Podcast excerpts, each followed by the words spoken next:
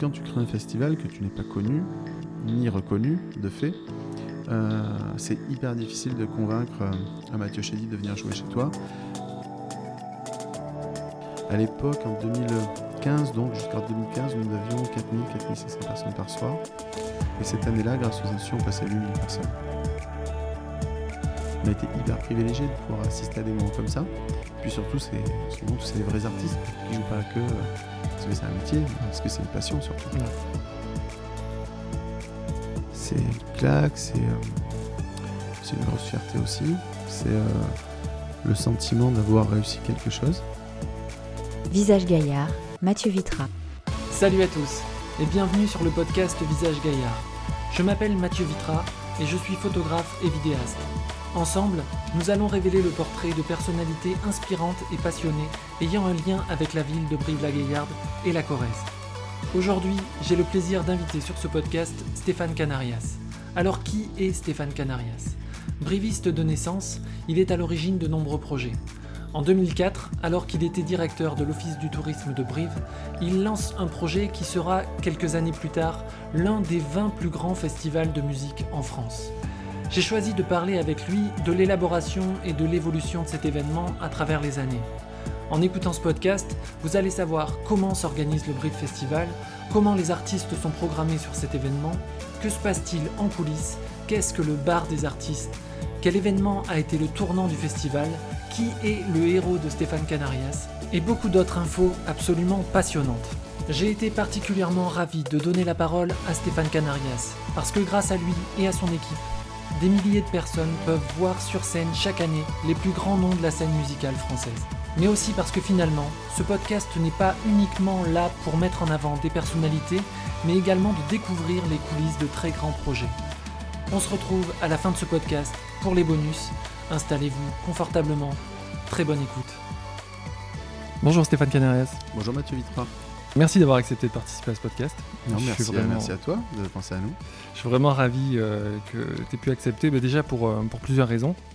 Euh, déjà parce que grâce à toi et à ton équipe, chaque année, j'ai la possibilité de voir les plus grands noms de la scène française se produire sur la scène de Brie Festival à deux pas de chez moi. Donc c'est vraiment un, grand privilège. Et bon, je suis pas le seul, hein, évidemment, mais c'est vraiment c'est vraiment super chaque année de, pouvoir voir ça. Euh, merci de m'accueillir ici. Pour décrire un petit peu l'endroit, on est dans un ancien appartement du centre-ville historique de Brive. On est dans les bureaux de Festival Production, c'est ça? Au cœur de la cité Gaillarde. Exactement. Euh, pour décrire un petit peu, il y a des photos du, festival euh, sur les murs. Il y a des portraits d'artistes qui ont, qui ont joué sur la scène du, du Brive Festival. On est là où probablement beaucoup de décisions euh, sont prises, là où vous réfléchissez avec votre équipe euh, à l'organisation du festival, là où probablement des choses euh, se, négocient. C'est ça? Ouais, c'est à, à, peu près ça, ouais, tout à fait, c'est assez bien résumé. C'est vrai, je ne l'avais jamais imaginé sous cet angle-là, mais, mais c'est bien ça. C'est un cocon un peu familial aussi. C'est là qu'avec qu'avec l'équipe, on, travaille plus d'un an à l'avance sur le prochain festival et on espère vraiment que le, que festival 2021 euh, voilà, sera, d'ailleurs euh, euh, sera sur la scène. C'est tout ce qu'on se souhaite. Et voilà, c'est un endroit assez douillet, assez confortable, tout près de, tous les commerces qu'on aime tant en centre-ville de, Brive. Mm. Alors avant de développer un petit peu sur, tout ce qui fait le festival, est-ce que je peux te demander de, bah, de te présenter? Oula, exercice pas facile. Non, c'est vrai. En trois mots, donc je m'appelle Stéphane Canarias, j'ai 44 euh, ans déjà. Euh, je dirige Festival Production, qui est une société de spectacle euh, qui donc porte Brie Festival, mais qui travaille également sur d'autres projets, comme le festival ODP à Talence et le festival Montauban en scène à Montauban. Et, sur d'autres projets, je l'espère à venir en, en, 2022. Voilà, on a plusieurs, plusieurs gros projets dans les tuyaux. Euh, je, auparavant, je, travaillais pour l'Office de tourisme de Brive pendant 17 ans, que je, que je dirigeais. Euh, voilà, et je crois que j'ai à peu près tout résumé. C'est assez complet, c'est assez complet, effectivement. Euh, donc avant, tu disais que tu travaillais pour l'Office du tourisme de Brive. tu étais directeur. c'est là que ça a commencé, ton, ton intérêt pour l'organisation d'un grand événement comme, comme celui-là En fait, en 2004, on réfléchit à, la création d'animations saison estivale parce que lors d'une enquête que nous avions réalisée en 2003, nous, nous avions interrogé les, touristes qui séjournaient sur Brive et euh, le principal frein pour eux à la, on va dire, la pratique touristique ou durant leur séjour, c'était euh, la peur de l'ennui. Le soir, contrairement à leurs précédentes vacances, peut-être à Arcachon, sur la côte ou autre, où il y avait une suranimation estivale, à Brive, le soir, eh ben, il n'y a pas grand-chose euh, où aller euh, payer une glace aux gamins, assister à un petit concert, enfin bref, une animation. Donc on a eu l'idée en 2004 de, créer Brive Plage sur le modèle de Paris Plage qui avait été créé en 2003. Euh, et très humblement, l'objectif c'était tout simplement de proposer quelques animations sportives en journée, beach volley, beach rugby, la pétanque, et puis le soir quelques animations musicales. Euh, on s'est rendu compte qu'il y avait un vrai public qui attendait, pas simplement touristique en fait. Euh, nous étions office de tourisme, notre vocation c'était à, répondre aux attentes des touristes, mais on s'est rendu compte aussi, euh, et surtout, que la première cible de clientèle qui a répondu, c'était la population locale. Mmh. donc on a décidé en 2005 de créer un premier concert, grand concert, sur, sur la petite scène à l'époque du Brief Plage, et, ça a été le groupe Cassav qui est venu jouer en, en 2005. Euh, on était euh, très très très très très fiers puisque Cassel c'est le premier groupe français, on l'a oublié, hein, mais c'est le premier groupe français à avoir rempli le, Stade de France, pardon. Et c'est le groupe qui s'est le plus produit à l'Olympia et à Bercy. D'accord. Euh, voilà, c'est un, vieux groupe, hein, c'est un groupe début, fin des années 70, début des années 80, mais avec un répertoire assez incroyable. Et voilà, l'histoire a été lancée comme ça, et il nous a emmenés progressivement, d'abord, encore une fois, avec une vocation d'animation touristique, puis de plus en plus, au fil des ans, avec cette vocation ou cette volonté de, créer une programmation euh, musicale un peu plus forte, avec de la variété essentiellement.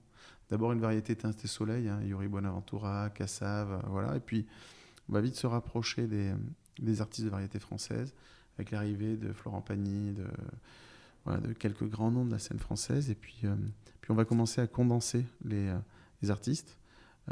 non pas, au départ, nous proposions un artiste par semaine sur deux semaines. Et puis, euh, et puis rapidement, on a compris qu'en rapprochant les dates, en proposant 3 quatre artistes sur un week-end, eh bien, on renforçait l'attractivité de la ville. Et là, à nouveau, nous étions dans notre rôle d'office de tourisme, puisque ça permettait du coup à des personnes de venir passer un week-end à Brive pour assister à tous ces concerts. Voilà, rapidement la, la naissance du projet. D'accord. Alors depuis 2004, euh, le festival il a beaucoup évolué. Euh, il y a eu des rencontres, des partenariats, des accompagnements. Euh, il y a le groupe Vivendi qui est venu se greffer au, projet. ça a apporté beaucoup. la configuration même du site du Brief Festival a, changé. La scène a changé de place pour accueillir probablement plus de monde. il y a eu beaucoup de, de changements. Ouais, c'est quand on regarde dans le rétroviseur, et c'est vrai qu'on le fait peu souvent, et merci de, m'inviter à le faire. 2004, euh, on est dans un bac à sable en fait. Hein. C'est une petite scène qui n'est même pas couverte. Il y a deux tentes de pagode. Donc deux tentes 5-5, une pour le restaurant, enfin mmh. le petit restaurant, une autre pour le bar. Ce sont des amis qui viennent nous aider euh, à tenir le bar ou le restaurant. Ce sont les employés de l'office qui viennent prêter la main bénévolement le soir pour, euh, pour servir. C'est assez incroyable et, et, les choses vont doucettement grandir. Euh, pour véritablement, euh, au gré des années, euh, gagner de plus en plus d'artistes, gagner en notoriété, gagner en public surtout, hein, puisque si on n'avait pas eu d'écho avec un retour de la population et, du public, eh bien, tout simplement le projet serait, serait peut-être mort. Mmh. Hein, voilà. Et, et, le vrai virage se prend en 2016 avec la programmation du groupe Les Insus. Le, le, maire de Brive souhaite vraiment faire, euh, qui, est notre patron hein, à l'époque euh, du festival euh, et de l'office de tourisme, souhaite, souhaite faire grossir le projet, faire grandir le projet et renforcer cette attractivité de la ville pour inciter de plus en plus de monde à venir passer un week-end à Brive le temps du, festival. Mmh. Donc en 2016, on programme tout simplement le groupe phare de cette année-là, qui est le retour du groupe Téléphone, Les Insus. C'est un gros pari parce que financièrement, le, le cachet de ce groupe est quatre fois supérieur à ce que l'on paye habituellement au prix d'un cachet artistique. D'accord. C'est vraiment un groupe euh, voilà, qui, qui était euh, hors catégorie pour nous. Et, euh, et, on décide effectivement de tourner la, le, sens de la scène, qui auparavant était dans, dans la fosse. et on va venir agrandir la jauge, quasiment la doubler. À l'époque, en 2015, donc jusqu'en 2015, nous avions 4000, 4500 personnes par soir. Et cette année-là, grâce aux institutions, on passait à 8000 personnes. D'accord. Donc là, le, projet double quasiment de capacité. Euh, on, prend une claque, hein, on apprend aussi parce qu'on ne double pas la fréquentation d'un festival comme ça. On avait du mal à mesurer euh, euh, l'accueil et, les services attendus par autant de personnes. Donc on a eu un peu de queue aux toilettes, un peu de queue dans les bars, etc., etc.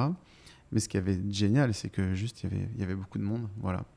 Donc 2017, euh, euh, bah, c'est le virage hein, pour nous, c'est euh, la professionnalisation, on va dire au sens, on était des professionnels, on avait un métier, on bossait à l'office de tourisme, mais dans le domaine du spectacle, on était vraiment novices. Et, et grâce à, Simon Guillam, hein, que, les Brivis connaissent bien, puisque c'est le président du club de rugby, mais c'est aussi le président de l'Olympia, et c'est aussi le, le président de, de, tout ce qui est live au sein du groupe Vivendi eh bien, nous avons pu intégrer le, groupe Vivendi et, le festival a été repris par, par ce groupe. Euh, et, la ville y a trouvé euh, bah, le moyen tout simplement de faire grandir son, événement sans avoir à porter et le risque financier ou le surinvestissement que ça demandait. Mmh. Donc on va pouvoir en 2017 euh, bah, nous appuyer sur un groupe média très fort. le groupe Vivendi s'associe à ce moment-là avec le groupe Centre France, le groupe de presse, La Montagne hein, en fait, tout simplement. Euh, et, donc, du coup, le festival passe entre les mains de deux groupes médias, un national et un, groupe de presse quotidienne régionale. Et, euh, là, c'est le début de, cette nouvelle aventure. Euh, on va très rapidement bien doubler, on va arriver à presque 40 000 spectateurs en 2019 avec ben, un sold out, hein, c'est-à-dire complet tous les soirs, sur les quatre soirs, à plus de 9 000 spectateurs soir. Donc c'était, pour nous, c'était assez incroyable. Hein. Mmh. Et puis surtout avec, et avec ou grâce surtout à une programmation artistique très forte. Donc, euh, tu, le, tu, le, disais tout à l'heure, mais euh, on a la chance aujourd'hui d'accueillir sur Bref Festival les plus gros noms de la scène française. On n'a plus à rougir des Franco ou ces festivals qu'on regardait de loin, qu'on respecte énormément, hein, qui sans, sans commune mesure des festivals. Euh, C'est des références. Ouais, références incroyables, qui ont plus de 30 ans d'existence. Mmh. Mais aujourd'hui, on a des têtes d'affiche qui jouent chez eux, jouent chez nous. Voilà. Et, euh, et ça, il y, a, il y, a, 17 ans, donc c'était vraiment pas gagné. Oui, oui. 15 ans, 10 ans, c'était pas gagné non plus. Donc euh, aujourd'hui, on, on, a beaucoup de ces artistes qui, euh, bah voilà, qui cochent le festival avant même d'avoir commencé la tournée, parce qu'ils veulent revenir. Mm. J'entends souvent d'ailleurs dire des, des, des, amis me dire, mais c'est toujours les mêmes artistes qui reviennent. C'est pas vrai, c'est des nouveaux projets qui reviennent. c'est peut-être les mêmes artistes, certes, mais moi, voir Mathieu Chédid tous les trois ans à Brive, je trouve ça génial. Hein. Oui, pas de problème. Oui, oui, il vient quand tu veux. je trouve ça génial. Là, ce sera la troisième fois également que Veillanay revient. On l'a accueilli euh, tout jeune. Euh, première partie euh, à l'époque. c'était qui qui jouait derrière? Je crois que c'était Igelin et je ne sais plus qui derrière d'ailleurs. Je ne sais pas si c'était pas Vanessa Paradis. Et bref, il était inconnu à l'époque. Il est arrivé tout seul avec sa mm. guitare. Il est revenu en artiste reconnu. Et puis maintenant, il vient à Brive Festival en superstar. La seule différence, c'est quand on a cru en lui très tôt, bah, il nous connaît, voilà, il mm. nous apprécie, on l'apprécie beaucoup aussi. Et on a l'impression d'accueillir un copain quand il revient. Mm. Donc ça, c'est, c'est aussi, euh, en regardant en arrière, toute l'évolution du, festival. Ouais. Alors c'est super intéressant parce que effectivement le succès du festival il vient aussi du fait qu'il y a un, bouche à oreille euh, évidemment entre les spectateurs euh, pour pour attirer effectivement du monde, comme dans n'importe quelle entreprise finalement. Mais il y a aussi un bouche à oreille entre les artistes et entre les professionnels du, mm. du son, de la lumière, de l'image, euh, pour dire, euh, ils se disent peut-être on a été super bien accueillis et donc mm. euh, ça vaut le coup de venir à Brief. Quoi. Mm. non, tu as tout à fait raison Mathieu, il y a, vraiment deux, on va dire, il y a deux types de public sur notre festival. Il y a le grand public, les gens qui viennent assister au concert. Et bien sûr, c'est d'abord eux qu'on cherche à satisfaire, que ce soit nous ou les artistes. Hein. Mmh. Euh, on, travaille sur euh, l'expérience que vont vivre les, les, festivaliers sur le festival. On a un maximum aujourd'hui sur le festival, euh, allez, 15 minutes de queue sur un bar ou, ou, aux toilettes, ce qui est dans un festival relativement rare, surtout, quand tu as 9000 personnes sur un site. Hein, c'est, voilà, mais c'est assez fluide. On travaille sur euh, on a mis en place le fameux cashless pour permettre euh, de fluidifier les, files d'attente. On, a également travaillé sur ben, la multiplication euh, des, points de restauration, de bars ou, encore une fois les, toilettes. on a travaillé sur la mise en place d'écrans qui permettent de... On est sur un tout petit site, mais pourtant, tu as, tu as des, une scène avec une captation de, chacun des festivals qui est retransmis sur les écrans et sur le village. Mmh. et puis, il y, a le, il y a le deuxième, on va dire, pas public, mais notre deuxième cible, c'est l'accueil des artistes. Et c'est peut-être par celui-ci qu'on a attaqué le plus tôt, euh, puisque quand tu crées un festival que tu n'es pas connu, ni reconnu de fait, euh, c'est hyper difficile de convaincre euh, un Mathieu Chédy de venir jouer chez toi. Il y a le, marché de la musique aujourd'hui ou des festivals, c'est il y a trois fois plus de demandes de festivals que d'artistes en tournée. toutes les villes françaises veulent leur festival l'été. Euh, alors que ce soit des événements portés par euh, des organisateurs de festivals ou par des villes, ou par des comités des fêtes ou par des férias, etc. Il y a, donc beaucoup de demandes, euh, peu d'offres artistiques et, et, du coup c'est un peu la, guerre pour réussir à capter les artistes. Mmh. Ce qu'on a, a souhaité faire, nous d'abord, c'est s'entourer des bonnes personnes. Et, et à l'époque, on a, embauché, ça va être en 2012-2013, le programmateur des Francopholies de La Rochelle, Kevin Douvillez, euh, qui est devenu un ami, qui ne travaille plus avec nous depuis 4-5 ans aujourd'hui, mais qui nous a aidé à grandir vraiment. Euh, et, avec lui, on a mis en place l'accueil artiste. Et l'accueil artiste, c'est euh, tout ce qui nous a permis d'accueillir, comme savent le faire les Corésiens, ben, les artistes qui, étaient sur la route. Et on a vraiment misé en, je veux dire, vraiment comme vous pourriez le faire quand vous recevez des amis, ces artistes. Donc on a mis en place un catering qui ne ressemble pas au catering. Le catering, c'est la cantine, hein, on va dire, euh, pour ceux qui ne connaissent pas les termes, les artistes. Et euh, si je prends l'exemple de d'autres festivals dont je tairai le nom, où c'est la Sodexo qui fait, c'est très bien la Sodexo, mais sauf qu'en Corrèze, on est plutôt foie gras, magret, euh, bœuf limousin, voilà. Donc nous, on, on, a mis des amis autour de la table et on a mis en place ce type de catering avec tous les bons produits de chez nous, voilà. et puis on a mis un masseur, un coiffeur, tous des brévistes. On a mis euh, un bar des artistes redoutable avec euh, d'autres amis euh, qui à l'époque étaient travaillaient au Bouddha Bar à Paris, l'un des plus grands bars à cocktail au monde. Mhm. Et tous ces gens-là sont arrivés, nous donner la main, des amis essentiellement, et nous ont permis d'accueillir des artistes. Et aujourd'hui, il y a eu un article qui est paru il n'y a pas très longtemps, il faudrait que je le retrouve, et où les, un journaliste avait interrogé les artistes en tournée pour demander pour vous, le meilleur accueil artiste en France, c'est quoi? Et on ressort, bien sûr, euh, dans les premiers noms cités de tous les artistes. Bah, il y a. Bon, il y, a des légendes, hein, il y a des histoires incroyables qui sont passées au bar des artistes. Mhm. Mais on va en parler un peu plus tard. On va en parler. Voilà, si, si, tu as le droit d'en parler, si effectivement il y a des choses qui on sont. les noms. D'accord. On mettra des bips euh, juste sur les noms. Alors, pour revenir un petit peu, euh, au tout départ, même un peu quand le, festival a pris de l'ampleur, euh, est-ce que le but aussi, c'était pas d'amener ben, des têtes euh, d'affiches euh, à Brive, des, grands noms de la, scène musicale, parce qu'effectivement, il y avait déjà des concerts sur Brive et, dans la région, aux trois provinces notamment, mais c'était quand même. Ou à Obja aussi, effectivement. mais c'était c'était plus, plus rare. Il y a des festivals dans la région, comme je pense à l'écosystème qui mmh. est pas très loin. on peut parler d'autres festivals dans d'autres style de musique. Mais est-ce que aussi euh, le, but, c'était pas aussi d'amener euh, bah, des, grands noms de la scène française euh, chez nous, quoi? En fait, c'était vraiment encore une fois au départ notre objectif, c'était de, renforcer l'attractivité touristique. On a été un peu pris on a trois projets et on s'est rendu compte que, comme je disais tout à l'heure, que la population locale était en attente de spectacles en saison estivale. Euh, les anciens me parlaient de ces fameux micros euh, crochets euh, qui avaient lieu sur la place de la guerre à une époque avec des grands noms de la scène française. Mm. Et puis tout ça avait un petit peu disparu. avec par contre, pas très loin, effectivement, comme à Ouja, des grands concerts qui pouvaient avoir lieu avec 10, 12 000, 15 000 personnes qui, qui venaient jouer. La, difficulté, c'est que le, le, monde de la musique est en profonde mutation. Euh, ce qui était possible à Oja il y a, il y a 15 ans ne l'est plus. Mmh. Euh, les artistes coûtent de plus en plus cher et ont une capacité de, euh, de remplissage beaucoup moins forte. Pourquoi? Parce qu'ils ont multiplié les dates. Auparavant, quand on faisait venir un Johnny Hallyday, il faisait 15 festivals l'été, point.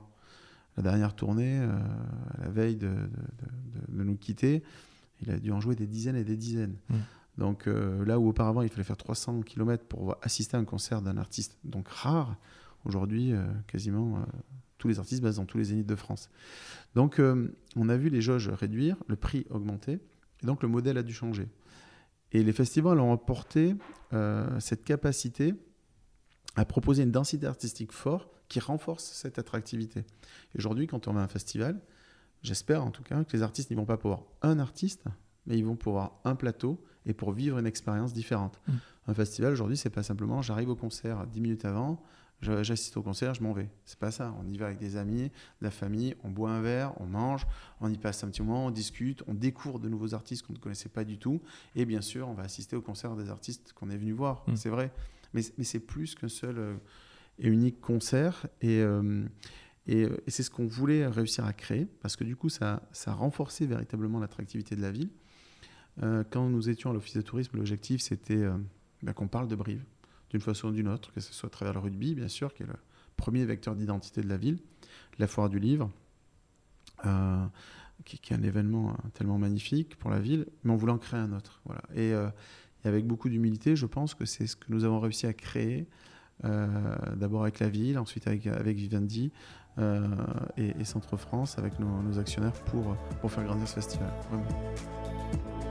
Visage Gaillard. Mathieu Vitra avec Stéphane Canarias. Tu l'as dit, c'est un festival qui est, qui est urbain. On a parlé du printemps de Bourges, des francopholies. C'était euh, euh, donc c'est des références. euh, c'est des festivals qui sont effectivement au cœur de la ville et on a la, la- la chance d'avoir un festival à Brive qui est effectivement centré au, au cœur de la ville. Il y en a, il y en a pas beaucoup en, en France finalement, mais c'est c'est un, un atout. Et, et en plus, on a les pieds dans le sable. Ouais, ça c'est c'est vrai que c'est notre spécificité. Euh, Il y a peu de festivals urbains, tu as raison. Euh, on parlait tout à l'heure de La Rochelle euh, ou de Bourges, c'est le cas. Il n'y en a pas beaucoup d'autres de cette taille-là Mm. hein, qui sont capables d'attirer 10 000 personnes. C'était une volonté pour nous au départ tout simplement de bah, d'avoir un rôle aussi sur un impact sur l'activité économique de la ville. Euh, on fait travailler, il y a la première, lorsqu'on réalise chaque année des enquêtes auprès des, des festivaliers, et ce qu'ils nous disent, ce qu'ils nous répondent, c'est que la première activité qu'ils ont avant d'arriver sur le festival, c'est le shopping. Mm. Voilà. Donc on sait qu'on a un impact positif sur les commerces de la ville, qui est difficilement mesurable, mais les deux tiers, euh, 66% des personnes disent avoir fait un tour en ville et, euh, et avoir fait du shopping avant d'arriver sur le festival. Or ça, ça s'explique tout simplement parce qu'aussi euh, près de 70% de notre public est un public féminin, 37 ans d'âge moyen, Mhm. donc ça colle complètement euh, aussi à cette activité-là. Le centre-ville de Brive s'y prête euh, merveilleusement bien. C'est une ville. Alors forcément, je suis un peu, un peu coujou et un peu, peu chauvin, mais c'est vrai que le cœur de la ville est magnifique. Euh, L'été, s'y promener, c'est un vrai plaisir. Euh, et c'est pour ça qu'on a souhaité travailler avec la ville sur la mise en place d'un festival off et, avec l'office de tourisme de, Brive. Euh, un festival off et avec les, cafetiers, euh, on propose quelques concerts en journée qui permettent aux, festivaliers, avant d'arriver sur le festival, eh bien de, parcourir la ville, de la découvrir, d'en- d'entendre quelques notes de musique, découvrir quelques groupes prometteurs, des groupes locaux également qu'on souhaite promouvoir. Ça, on y travaille beaucoup avec, euh, avec le département, notamment de, de la Corrèze. Et, euh, et ça nous a permis de, de- voilà, de, de, euh, ce, ce positionnement au cœur de la ville, d'être autre chose qu'un simple festival perdu dans un champ et, euh, et, et qui joue pour lui-même. Voilà. C'est euh, notre rôle, il est aussi là pour être un vecteur d'identité pour la ville, mais aussi un, un facteur, on va dire, de, euh, de retombées économiques euh, pour l'économie locale et, et notamment pour les commerces les hôtels du, centre-ville. Pendant le festival, il est impossible de trouver une chambre, euh, enfin, il est difficile de trouver une chambre en, en centre-ville, et tant mieux. Voilà, c'est euh, tout ce que nous souhaitions euh, lorsqu'on a créé, ce, festival. Alors, c'est vrai que pour ceux qui connaissent pas Brive, bon, déjà, vous avez perdu quelque chose. Déjà, ceux qui, écoutent ce podcast écoutent peut-être en dehors des, des frontières corréziennes. Les festivaliers peuvent venir de, de très loin. Euh, dans les enquêtes, je sais pas si vous, avez des statistiques. mais- Cin- 50% des festivaliers font plus de 200 km. D'accord. Voilà, 53% même, très exactement. Et c'est un chiffre qui est à peu près redondant chaque année. C'est c'est une enquête qui est réalisée avec l'Office de tourisme de Brive euh, auprès de- des festivaliers. On fait des sondages tous les soirs. Mhm. Et euh, d'année en année, c'est à peu près, euh, puis maintenant 4 ans, c'est à peu près les chiffres. Voilà. Donc, D'accord. donc les gens dorment majoritairement chez des amis, de la famille, mais plus de 25% dorment dans un hébergement marchand, tout simplement. Un hébergement marchand, c'est une chambre d'hôtel, une chambre d'hôte. Voilà, ou Airbnb. Euh, mais euh, en tout cas, c'est euh, aujourd'hui, c'est effectivement ce que nous souhaitions, c'est faire venir du monde de loin. Voilà. D'accord. Alors, pour revenir un petit peu sur l'organisation du festival, on voit chaque année effectivement de plus en plus de, de noms et de, de, grands noms de la scène française, comme, comme on disait. quel est le processus entre le moment où toi et ton équipe, euh, tu te dis on aimerait avoir euh, bah, tel, euh, tel artiste, et bah, le moment où il arrive sur scène. Alors il peut y avoir évidemment, j'imagine, des négociations, peut-être des refus, des, incompatibilités de planning, tout simplement, mais comment ça se passe concrètement? Quasiment d'une année sur l'autre. C'est-à-dire que hum, durant le festival de l'ADN-1, euh, pendant les concerts, après les concerts, je parlais tout à l'heure du bar artiste, mais on a souvent les producteurs de ces artistes qui, sont là. Et un producteur n'a pas un seul artiste, il a plusieurs artistes en, tournée. Et on sait déjà quels sont les artistes qui tourneront l'année suivante. Et donc, euh, lorsqu'on se retrouve autour d'un verre, on, discute des projets à venir et déjà les négociations entament, attaquent. Voilà. Donc, ça, ça très tôt. Euh, aujourd'hui, tous les artistes français, notamment ont envie de venir sur le Brief Festival. C'est plus devenu le frein. Le frein aujourd'hui, c'est effectivement une problématique de, de, disponibilité de l'artiste au moment où nous jouons au festival. Parce que l'artiste peut être à l'étranger, peut-être euh, je ne sais, pas, au Francofolie de Spa en, Belgique. Euh, le vendredi, c'est difficile de répondre à, notre demande pour être le samedi euh, à, Brive, voilà, par exemple. Donc c'est, on va dire, c'est la problématique du ce que nous on appelle le routing et, et donc les disponibilités. Et, mais, mais le vrai frein, en fait, c'est souvent euh, le fruit d'une négociation financière. D'accord. On veut pas payer, on n'a pas les moyens de, surpayer les artistes et de, et rentrer dans des jeux qui sont un peu compliqués. Euh, nous, quand on joue l'été, il y a, en même temps que nous, il y a les Vieilles Charrues, il y a le Paléo Festival euh, en, en Suisse, il y a, il y a Spar en Belgique. Il y a énormément de gros festivals, mais malgré tout, les, les artistes veulent passer à Brive. On leur demande aussi de faire un petit effort. On n'a pas les moyens de payer euh, les cachets qui peuvent payer des gros événements. Et voilà, donc c'est euh, c'est tout le fruit de, cette négociation. Et puis il faut que ça reste, j'imagine, euh, ben, accessible aussi aux festivaliers, que, que le, prix de la place soit accessible pour, pour tout le monde. Il y a aussi cette réflexion-là. Complètement. Mm. Complètement. On est aujourd'hui, le tarif moyen d'un billet pour le Brie Festival, c'est 40 euros par soir sachant que euh, si on achète des passes à Noël, c'était cette année par exemple 100 euros le pass 4 jours, donc 25 mm. euros. Euh, donc plus on achète tôt et moins c'est cher, plus on achète tard et plus c'est cher. C'est un peu comme avec la SNCF ou, chez Air France. Voilà, c'est exactement la même chose. Euh, on est issu du tourisme, hein, voilà. et on doit être un des premiers festivals à avoir mis en place cette politique de prix, mais tout simplement c'est aussi pour remercier notre public fidèle euh, nos fans rachètent beaucoup plus tôt les billets et on souhaite leur faire bénéficier des meilleurs tarifs. Mm. Ceux qui sont un peu hésitants, bah, ils paieront un peu plus cher. Voilà, c'est simplement. C'est comme ça. Mais globalement, euh, tu as raison, Mathieu. C'est ça aussi l'objectif, c'est de permettre euh, à tous quasiment d'avoir une offre accessible. 40 euros pour 3, 4 concerts par soir, 4 mm. concerts hein, sur la grande scène. C'est à peu près 5-6 heures de concert tous les soirs. en zénith, un, par exemple, Vita Sliman, hein, numéro des ventes cette, cette année, mm. va jouer au Brie Festival. Vita Sliman en Zénith, ça doit coûter euh, plus de 50 euros, probablement. Hein, je ne sais, je sais pas les tarifs exacts, et sur les Zénith, c'est peut-être différent. Mm. Bah, chez nous, si euh, la personne achetait tout son billet, elle aura Vita Sliman, Julien Clerc, Attic, et euh, une première partie ce soir-là, je ne sais plus qui c'est, c'est Rivo, je crois, qui mm. jouera en première partie, un artiste corésien qu'on souhaite promouvoir.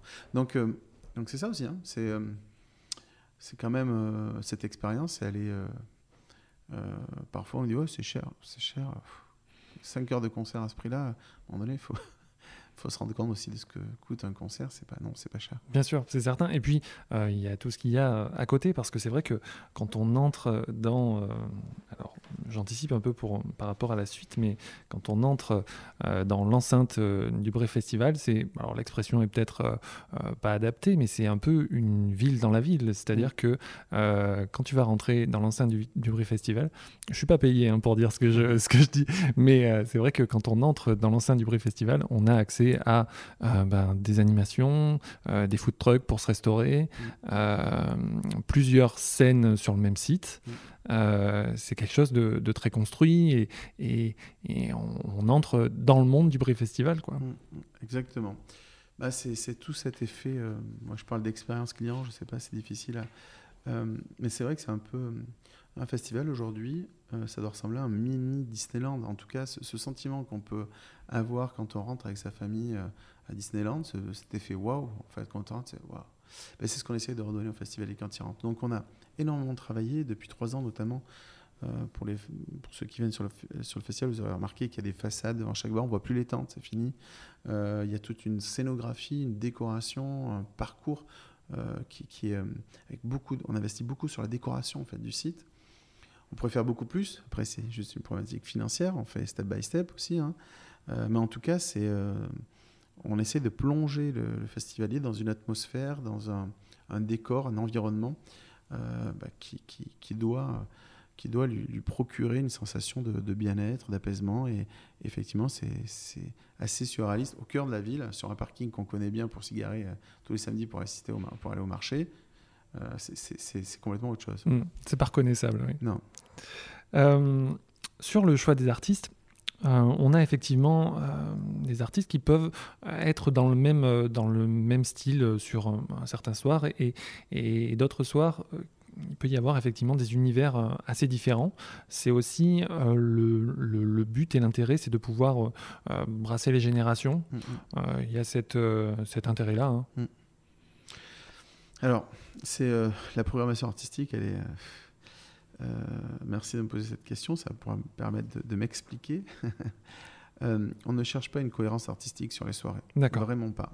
Euh, je sais que beaucoup de festivals le font et, c'est très bien. C'est même super, hein, mais c'est ce que nous faisions auparavant.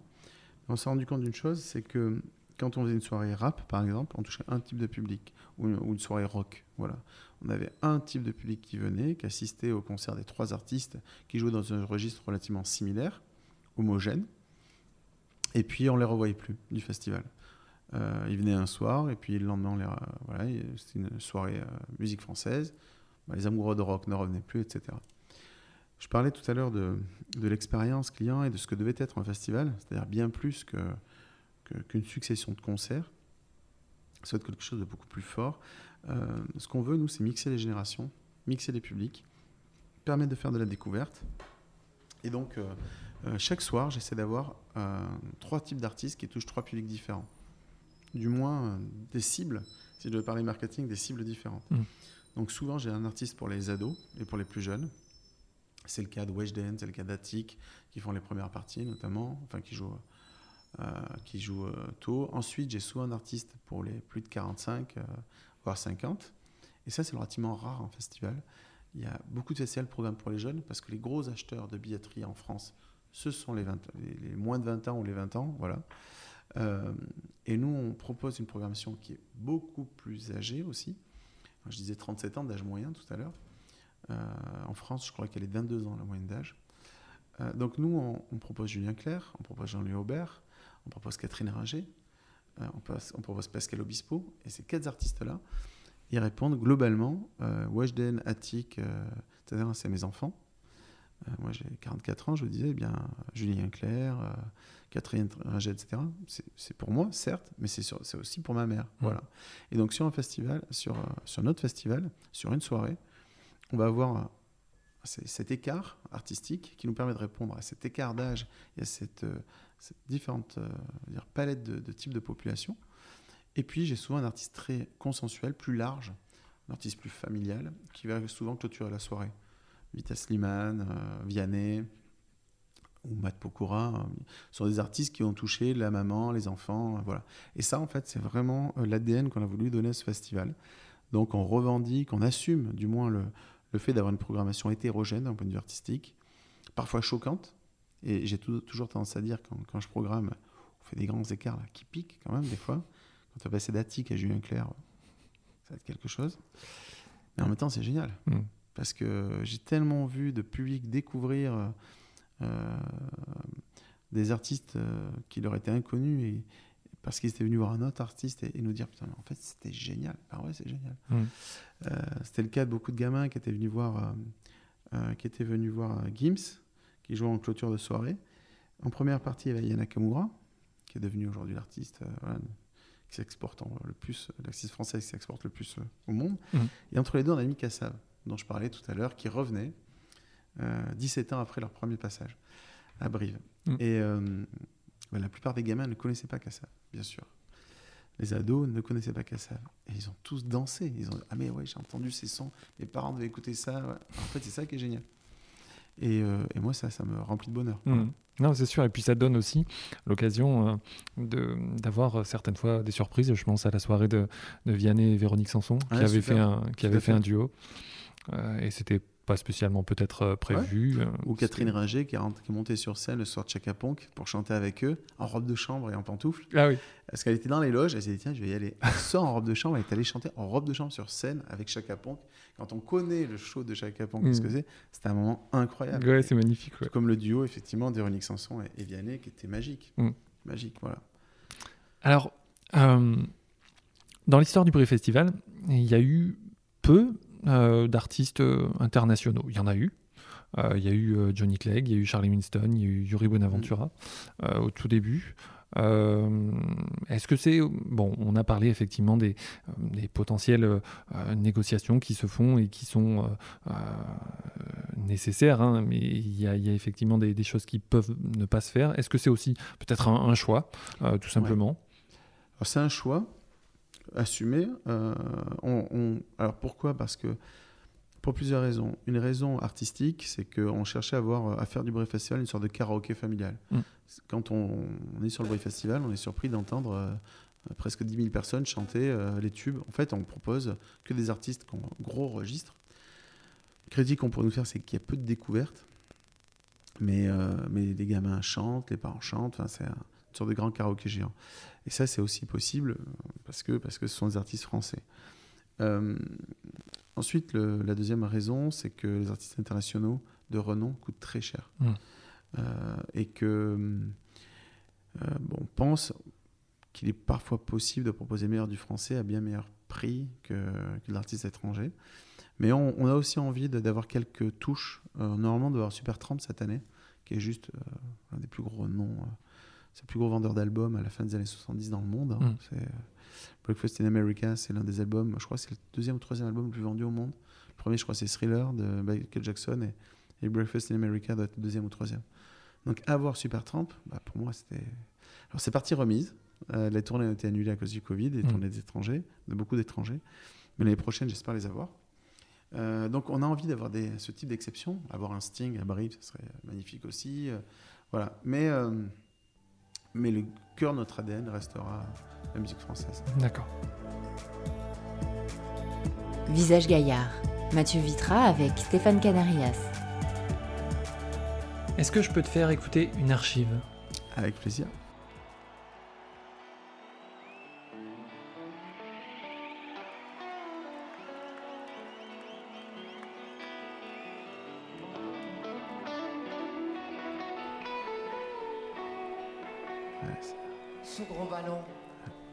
C'est notre passé, c'est notre avenir, c'est notre souffle. Il est à vous, prenez-en soin. Ah, eh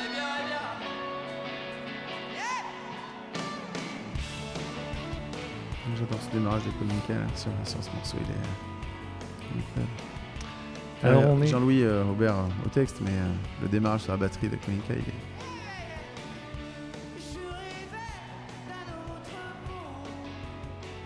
Ouais, ça, c'était.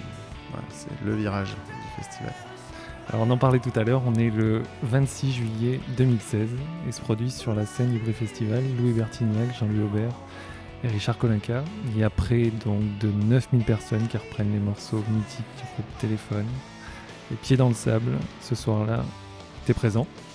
Ah ouais, je suis derrière la scène. Et en voyant ça, qu'est-ce qui se passe dans la tête de Stéphane Canarias? Qu'est-ce que tu ressens? Alors, très honnêtement, je crois que j'ai versé une larme hein, sur un des morceaux du festival. Je pas honte de le dire, mais euh, euh, on a doublé la fréquentation du site. Le site est gavé, euh, noir de monde. Euh, j'ai l'un des plus grands groupes mythiques de l'histoire de la musique française, du rock français. Euh, moi, ça me replonge. On a tous été gamins et fans Quand ce morceau sort, j'ai quelques années, euh, j'ai moins de 10 ans. Et euh, voilà, c'est juste. euh, c'est une claque. C'est, euh, une claque, c'est, euh, c'est une grosse fierté aussi. C'est euh, le sentiment d'avoir réussi quelque chose, même si on sait que tout reste à faire. Mais c'est au moins ça, c'est fait. Voilà. Et euh, ouais, c'est. euh, c'était. euh, je le disais, c'est tout à l'heure, hein, mais c'est le virage du, du- du festival. ouais. Mm. Est-ce que, alors on a parlé un petit peu euh, tout à l'heure de, des coulisses, mais tu rencontres tous les artistes qui se, qui se Ouais. produisent sur la scène? Oui, tous. Tous, tous. Tu as une sorte de, de rituel, de, de Mm. processus. Je vais tous les saluer euh, avant, après le concert, ça dépend un petit peu de, l'enchaînement, mais euh, non, non, tous, du, premier qui joue sur. euh, sur Aujourd'hui, on a donc quatre artistes par, soir. Une première partie qui va être jouée par des Corésiens en première, voilà, artistes euh, découvertes. Et puis ensuite, donc trois autres artistes notoriété nationale ou internationale qui jouent. Et oui, je passe, je passe tous les voir. Voilà. Alors certains se connaît déjà et euh, on a apprécié de se retrouver. D'autres, c'est des présentations, tout simplement. Euh, comme je programme sur d'autres festivals, on s'est aussi croisé sur d'autres événements. Donc voilà, en tout cas, c'est un rituel, mais euh, on veille aussi tout simplement à ce que tout se passe bien pour eux. On leur souhaite bienvenue, on, veille à ce qu'ils soient accueillis dans les meilleures conditions. et c'est hyper important pour eux de voir le- le directeur du festival, euh, venir les saluer. euh, voilà. Bonjour, vous allez bien Tout se passe bien T'as bien mangé T'as vu quel bar voilà. Tu veux te faire masser euh, N'hésite pas, une petite coupe. euh, notre ami euh, coiffeur à côté te- ou le barbier va te, va te reprendre. voilà, c'est, on est, ouais, ouais, c'est hyper important. Et donc le bar des artistes. Alors qu'est-ce qui se passe à ce bar des artistes? C'est quelque chose qui est euh, bah, peu connu. Enfin, moi avant de travailler effectivement sur ce podcast, je n'en avais pas connaissance. Ouais. C'est euh, quelque chose qui est un peu à part peut-être? Oui, c'est un endroit mythique. c'est un peu. euh, mon patron m'a fait découvrir le, le bar Marilyn à l'Olympia, qui est euh, le bar qui est dans l'espace artiste, où, les, où après les shows, les artistes se retrouvent. Et bah, nous, on a voulu un peu faire la même chose. Et, et donc, on a des amis qui officient au cocktail derrière, et qui, enfin, qui font des trucs de dingue hein, en termes de, de saveurs, etc des petits rituels assez, assez incroyables. Et les artistes le connaissent bien, D'accord. très très bien. C'est aussi un endroit où après les shows, ben, les artistes se croisent entre eux, discutent. J'ai j'ai vu des, des trucs dingues, c'est marrant. Il y a pas très longtemps, Amir avait euh, tweeté euh, ou Instagrammé une photo avec Cabrel où il s'était mis la moustache gaillarde. euh, voilà. Exact. Ils boivent un verre ensemble, ils se racontent des trucs. Les, les jeunes artistes euh, sont aussi très fans des. Amir, euh, c'est une star aujourd'hui, mais Amir, euh, c'était un gamin fan de, de Francis Cabrel quand il était jeune. Et voilà, c'est aussi ça, Mm. euh, l'histoire. Et d'ailleurs, pour la petite histoire, c'était Francis Cabrel qui, a fait le qui avait demandé le selfie. Et pas l'inverse, parce que la fille de Francis est fan d'Amir. voilà. D'accord. Euh, mais bon, plein de, de- de souvenirs comme ça, c'est incroyable.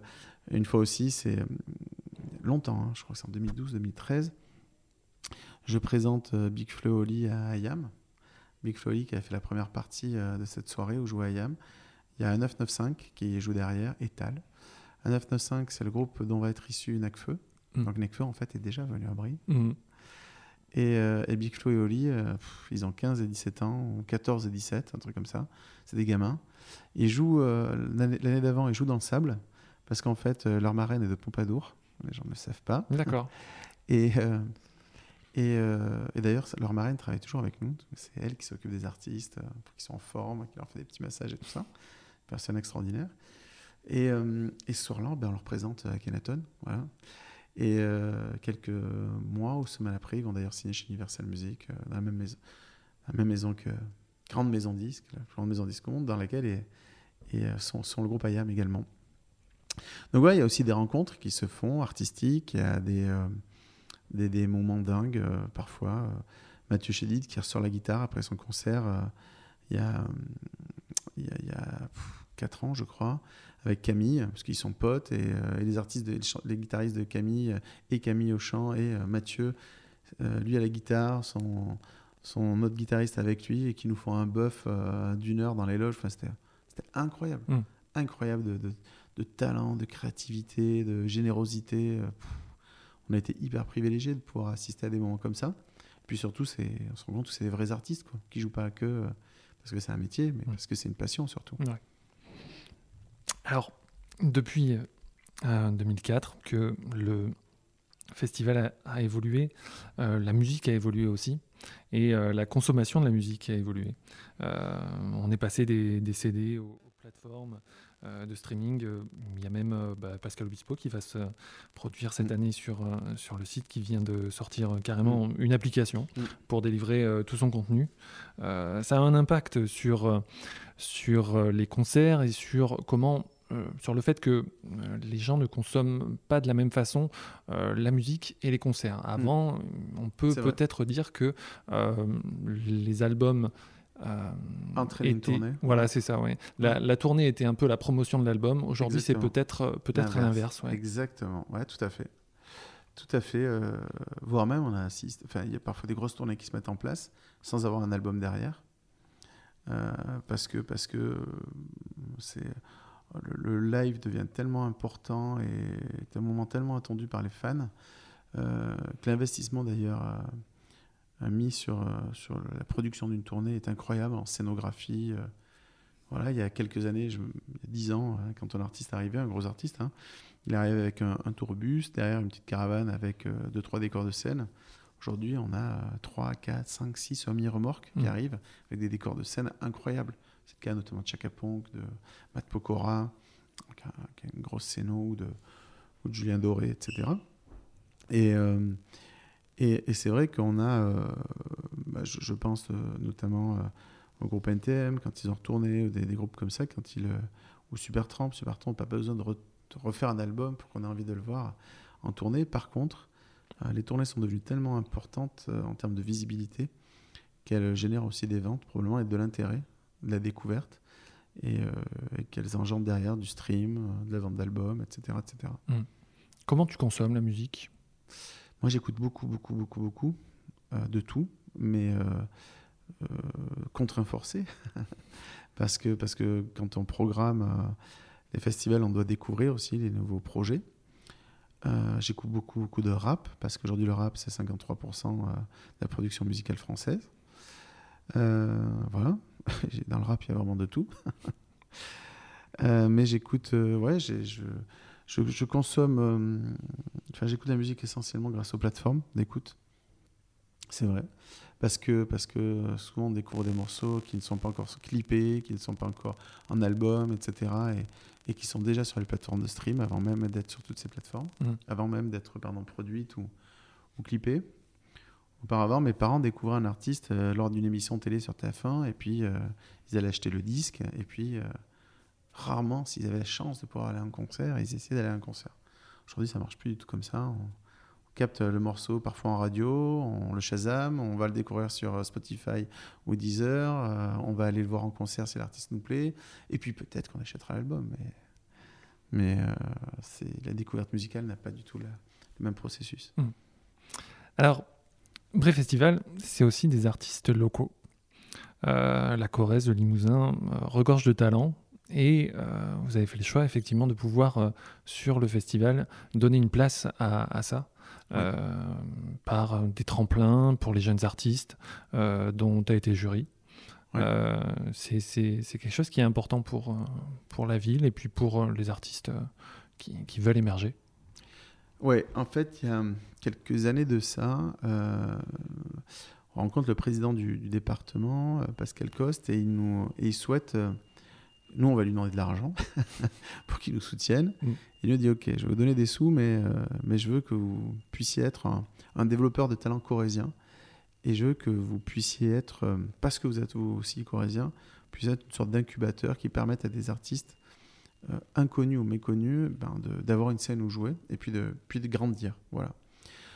Donc on a, euh, on a travaillé d'arrache-pied, on a mis en place des jurys, on a, avec ce fameux tremplin Corrèze, on a euh, vu des groupes euh, passer sur notre scène, euh, des groupes incroyables, qui ont connu un succès fou.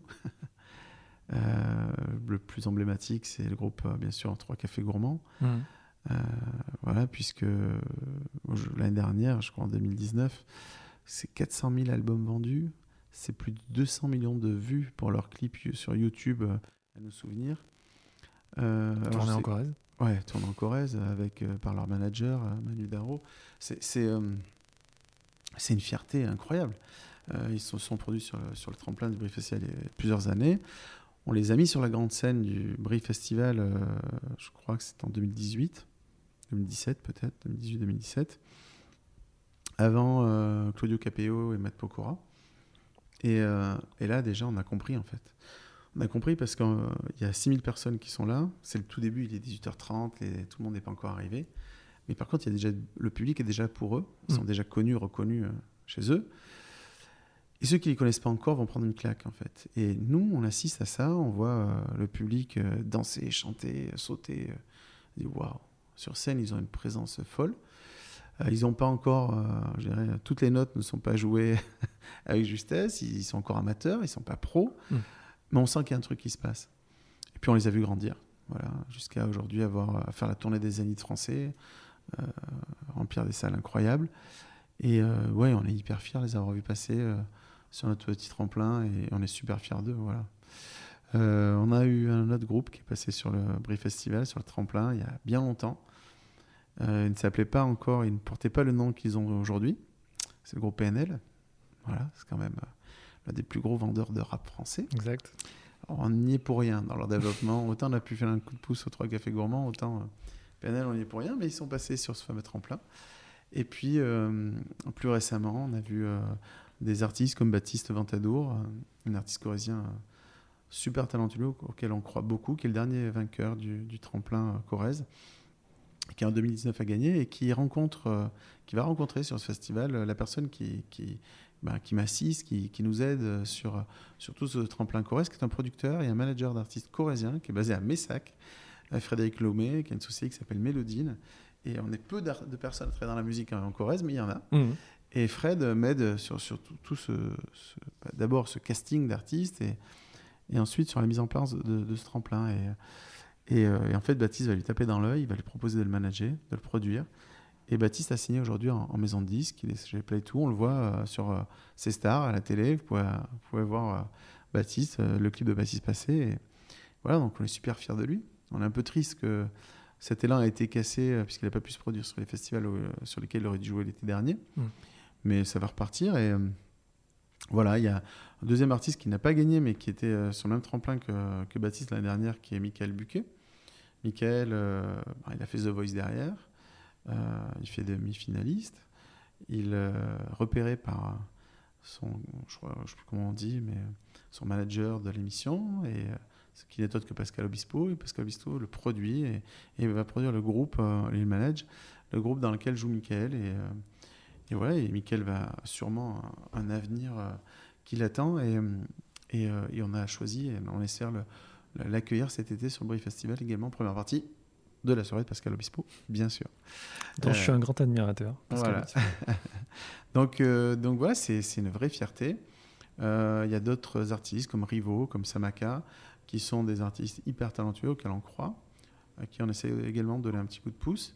Et, euh, et notre rôle, euh, bah, c'est aussi euh, euh, bah, de, de- de- de jouer ce, ce, ce- ce tremplin où euh, on les déniche, on, on essaye de les stimuler pour qu'ils puissent candidater, et, puis, euh, et puis on essaye de les amener euh, vers, euh, vers une maison de disques, vers un, projet un peu plus structuré. Cette année, le, département a, choisi de nous aider encore davantage. on va réaliser des, castings dans les lycées, ce qu'on faisait depuis, quelques, depuis deux ans. Mais on va choisir d'accompagner les, jeunes qu'on va choisir et qu'on va trouver talentueux pour l'année suivante, ils puissent peut-être candidater eux-mêmes au Tremplin Corrèze. Mm. Tremplin Corrèze, ce sont des artistes déjà connus et reconnus, enfin localement, du Mm. moins, qui se produisent, euh, qui jouent déjà en formation, qui ont certains, euh, on va dire, euh, background derrière. Mais là, on va aller chercher, euh, on a découvert dans les, je, je pense à Bossuet notamment, une jeune artiste qui jouait dans la maîtrise de, Bossuet. Elle nous a tiré les larmes aux yeux, une voix incroyable. Elle chantait du Adèle. Et euh, pff, C'était fou. Et je rêve de, de, de, bah, de voir cette petite, peut-être jouer avec un guitariste qui est lui-même peut-être euh, étudiant d'Arsonval, Cabanis ou Bossuet, et euh, trouver un autre gamin qui est batteur, peut-être, et peut-être aller un peu forcer le destin en leur permettant de se rencontrer pour euh, permettre à ces artistes de, bah, de jouer, d'émerger et, et de susciter des talents et des vocations. D'accord. Visage Gaillard, Mathieu Vitra avec Stéphane Canarias. Super intéressant, parce que c'est vrai qu'on n'a pas forcément conscience de, de, tout ça quand on est effectivement de, de l'extérieur. Alors, on arrive à la fin de ce podcast, déjà. euh, on le sait moins, mais hors euh, Brie Festival, donc tu as eu euh, d'autres euh, projets, et bah, par exemple, tu as fait des études à, à Bordeaux dans l'aménagement du territoire et la géographie tropicale, mmh. je ne me trompe pas. ouais. tu as cette passion du voyage.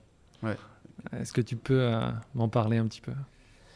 Ouais, ça c'est ma première passion. La musique en est une, le voyage en est une autre. Euh, ouais, j'ai fait une licence géographie tropicale spécialisée sur les peuples nomades d'Afrique subsaharienne. Ah oui, c'est. Accrochez-vous. Alors c'est quoi un peuple nomade d'Afrique subsaharienne? Bah, C'est un Touareg, c'est un Peul, c'est un Berbère, c'est un Maure, c'est voilà. Et euh, ouais, c'était ma passion. Donc j'ai étudié ces peuples-là. J'ai eu la chance de les découvrir sur le terrain. J'ai eu la chance ensuite d'y emmener mes enfants. Euh, en pays Dogon, euh, enfin fond de la Mauritanie, du Mali, euh, de les emmener trekker dans l'Atlas, dans, dans des lieux assez incroyables. L'Afrique de l'Est, chez les Maasai. Voilà.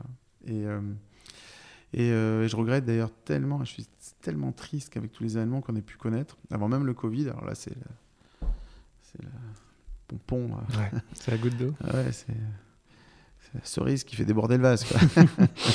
mais euh, non, là, c'est le summum. Mais avant tout ça, il y avait déjà des événements terroristes qu'on connaît. Mm. L'arrivée de l'ACMI euh, dans le désert et, et malheureusement euh, des zones que j'ai, euh, comme Tombouctou, comme le pays d'Ogon ou, ou, la Mauritanie, ces zones où on ne peut plus aller, qui sont tellement devenues dangereuses. Et pourtant, moi, j'ai vécu des, des moments tellement magnifiques, des sites qui sont merveilleux, qui sont superbes. Mmh. Je pense à tous mes guides, tous mes chameliers qui sur place, avec qui je bossais, bah, doivent être malheureusement dans une situation économique terrible, parce que le tourisme représentait pour eux une manne économique tellement rare dans ces, dans ces lieux si pauvres. Donc je... Voilà, c'est une passion, je continue à voyager, emmener en famille, emmener mes enfants aux quatre coins du monde. Euh, une tarte que les vols puissent reprendre, qu'on puisse repartir, découvrir l'ailleurs, découvrir. Euh, voilà. Donc, euh, mon mode de voyage est relativement simple. On part en sac à dos, on a un billet aller, un billet retour, et puis après, vogue la galère. Mmh. Et c'est le meilleur moyen de découvrir des, des, choses assez incroyables. Je suis passionné de photos de voyage, j'adore faire des portraits. Et voilà, donc on, on a, on a, on a voilà, cette passion que j'ai inculquée à insuffler à mes enfants. Et, euh, et voilà, il me tarde juste de pouvoir euh, refaire mon sac. il y avait, euh, tu avais un projet que, que, que tu avais fait avant même Brie Festival, qui était le, le, le, le rendez-vous qui s'appelait Icar, qui était un peu un lien avec cette passion-là. Ouais, complètement. Ah, t'as bien cherché. Ah, mais j'ai bossé, hein. t'as bien cherché. Ouais, ça c'est, c'est un terrible regret pour moi. J'avais euh, monté dans le cadre de mes fonctions d'office de tourisme un nouvel événement sur le tourisme alternatif. Donc, on, je ne sais plus en quelle année on est, euh, mais euh, l'idée, c'est de, de faire un événement qui invite les professionnels du tourisme à se rencontrer et à discuter, à échanger sur euh, les nouvelles formes alternatives du voyage. Euh, on voit à cette époque-là exploser le tourisme dans des zones dites sensibles mmh. et, et, le tourisme est devenu un tourisme de masse. Moi, j'ai commencé à voyager et à emmener des groupes dans le cadre de mes études, hein, mais ensuite, j'ai bossé pour des tours opérateurs aventure quand j'étais étudiant, et la fin de mes études, et j'ai commencé, et j'emmenais des groupes au Maroc, etc.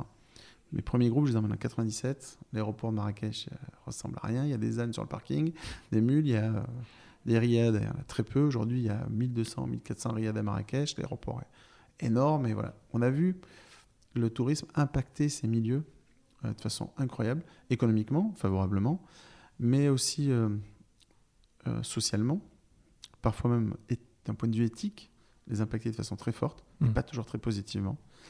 Je pense notamment euh, aux côtes égyptiennes où j'ai vu, où je voyais les, des touristes russes se baigner à poil euh, dans un pays où les gens portent le voile. Bon, là, c'est, on a compris la dérive euh, que peut représenter le tourisme et le choc sociétal qu'il représente aussi. Mm. Et, et donc, j'avais choisi, j'avais souhaité proposer au maire de travailler sur un projet touristique, un projet d'événement qui euh, invite euh, bah, le fondateur du Guide du Routard, le rédacteur en chef Pierre Josse à venir, euh, le fondateur du, enfin le rédacteur en chef de Lonely Planet, et, des voyageurs, des photographes, Reza, un des plus grands photographes de guerre bah, qui, existe encore, hein, qui fait des, clichés tellement incroyables. Et, et, et puis des voyageurs comme Alexandre et Sonia Poussin qui ont fait Africa Trek, qui aujourd'hui font Mada Trek. J'avais invité des gens comme ça à venir nous raconter leurs aventures. À l'époque, il y a un, un duo d'ailleurs de, de gars qui viennent nous voir euh, sur Icar et qui m'expliquent bon, on va faire un. Ils, ils viennent, ils, ils assistent, hein, ils participent pas, mais ils font partie du public et ils viennent nous présenter. C'est en plus un, un- comme c'est que des voyageurs, des mecs hyper simples, conviviaux, ouverts. Le soir, c'est un grand bivouac en fait. Hmm. Les gens, euh, euh, on boit le thé ensemble. on- enfin, c'était assez dingue comme événement. Euh, et euh, et il y a deux mecs qui viennent nous rencontrer et disent bon, et nous, on va faire un projet. Et, on va partir tout nu et on va devoir euh, s'habiller au fil des, des vidéos. Et euh, je dis, mais ils sont complètement barjots, ceux-là. Bon, bah voilà, aujourd'hui, nuit et culotté, ça fait. Des... On les connaît, oui. voilà, c'est. bah, ces gens-là, ils étaient à Icar. Voilà, D'accord. voilà c'était assez incroyable. Et euh, d'ailleurs, si un- vous voulez creuser un jour, vous poserez la question. Peut-être qu'on a, on a pu leur donner l'envie d'aller plus loin sur, euh, grâce à Icar aussi.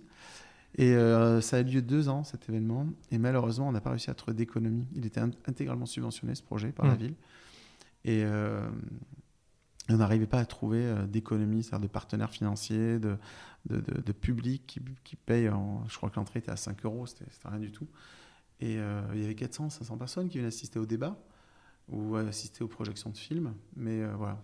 Et, et c'est vraiment un regret parce que fondamentalement, c'était d'une richesse folle cette- cette- cet événement. Et, et je pense que plus que jamais, on a besoin de parler de formes différentes de tourisme, Mm. Euh, partout d'ailleurs. En France aussi, hein, il y a- les méfaits du tourisme de masse sont relativement lourds et on peut voyager de façon différente. Euh, moi, je, je- je- je le dis, et plein de gens vont me haïr, mais moi, je déteste aller dans. Je comprends pas l'intérêt de se poser dans un village club euh, à 800 bornes de là pour rester enfermé, ne pas voir les populations qui vivent de l'autre côté de la barrière et penser que, que la culture d'un pays s'arrête euh, au, au- au restaurant du, village club. C'est pas possible. Pour moi, c'est pas possible. C'est tellement riche. euh, le voyage apporte. euh, ouais, c'est cette euh, découverte de l'autre qui est, à mon sens, tellement importante. Le voyage forme la jeunesse, puis il forme la vieillesse aussi, il forme tout court. On revient tellement plus, plus riche quand on, voilà, quand on rentre d'un voyage, pratiqué sous ces formes-là. Euh, quand mon gamin a dû aller porter, chercher l'eau avec un âne pendant une heure aller, une heure retour à, à 3 ou 4 ans euh, au fin fond du Mali, il sait que quand il tourne le robinet, il a beaucoup de chance. Voilà. Donc, euh, c'est des petites choses comme ça qui, qui m'importent. Et, et voilà, j'es- j'espère qu'il y aura de- des projets comme ça. Aujourd'hui, c'est plus mon métier, mais j'aurais, je, je prêterai bénévolement la main si un jour un projet comme ça devrait voir le jour. Ça marche, parce que c'est vrai que les voyages, c'est effectivement les paysages, mais c'est aussi les, les rencontres. Ouais. Euh, alors, ce qui, ce qui est un peu lié, il y a quelqu'un que, que tu admires beaucoup, euh, qui nous a quittés en 2000, c'est Théodore Monod. Ah ouais, putain, mais t'es super bien renseigné, c'est incroyable. J'ai bossé, j'ai bossé. C'est mon héros. Tu peux nous en parler un petit peu? Ah ouais, c'est le chercheur d'absolu. Euh, alors, si vous n'avez pas lu Méharé, lisez Méharé, euh, Théodore Monod, c'est un ouvrage exceptionnel. Bah, ce monsieur, c'est juste. euh, J'ai eu la chance de le croiser euh, en Mauritanie, juste avant qu'il nous quitte. Pff, alors, c'est un philosophe, c'est un. Il est océanographe alors, à l'origine, et puis il part à Nouadhibou euh, au début du XXe siècle et il tourne le dos au désert. Et, euh, et puis euh, ce désert l'attire, l'attire, l'attire, l'attire, et fondamentalement il va être attiré et, il va partir euh, d'abord comme militaire quand la guerre éclate, il va être méhariste, et puis il va parcourir le désert, rencontrer les gens qui le peuplent, découvrir les secrets qui se cachent au fond de ce désert, notamment il y a des trésors de paléontologie, hein, il y a énormément de peintures rupestres, etc. Et euh, il y a aussi des trésors euh, géologiques euh, cachés. Il va chercher les météorites pendant je ne sais pas combien de, dizaines d'années. Mais surtout, ce que j'ai aimé chez lui, c'est cette soif de découvrir, cette soif de mais d'apprendre. Il est océanographe, il va devenir géologue, l'un des plus grands spécialistes du désert, il va devenir quelque part ethnologue. C'est voilà. Et puis il avait une, philosophie de vie que j'aimais beaucoup. Son père était pasteur, il était protestant. tous ses guides étaient bien sûr musulmans, et notamment Mahmoud, dont j'ai connu le fils très bien, qui était qui vit à Chinguetti, qui a une auberge à Chinguetti. Voilà. Si un jour Mahmoud entend ce, podcast, je serais heureux de lui passer le bonjour. Voilà. Et, euh, et en fait, il va, euh, il disait toujours, ben, en fait, le, le, monde est une montagne. La religion est un chemin qui te permet de te guider à travers le, chemin. Mahmoud a son chemin, moi j'ai le mien. Mais au de la montagne, on se retrouvera, c'est sûr. Et euh, il avait une philosophie de la vie qui était assez incroyable. Et, et voilà, donc un aventurier, forcément. Qui m'a fait rêver à travers ses aventures, mais surtout euh, une personne qui, est tellement ouverte d'esprit que beaucoup pourraient s'inspirer de. Alors, on arrive à la fin de ce podcast. Est-ce que tu peux me parler des projets futurs euh, de Brief Festival ou de Festival Production?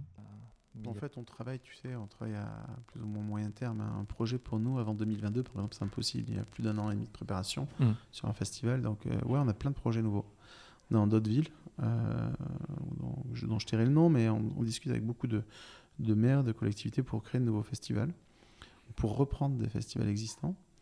Euh, donc euh, non, on est, on est très confiant, on a juste envie que les choses repartent vite en 2021, mmh. parce qu'on a besoin que ça reparte aussi. mais non, on a, à court terme, mes, mes projets ils sont d'abord professionnels et et, ils sont euh, voilà, orientés sur le développement de festival production. D'accord. La billetterie ouverte Ouais. Toujours Plus de 7000 billets vendus déjà.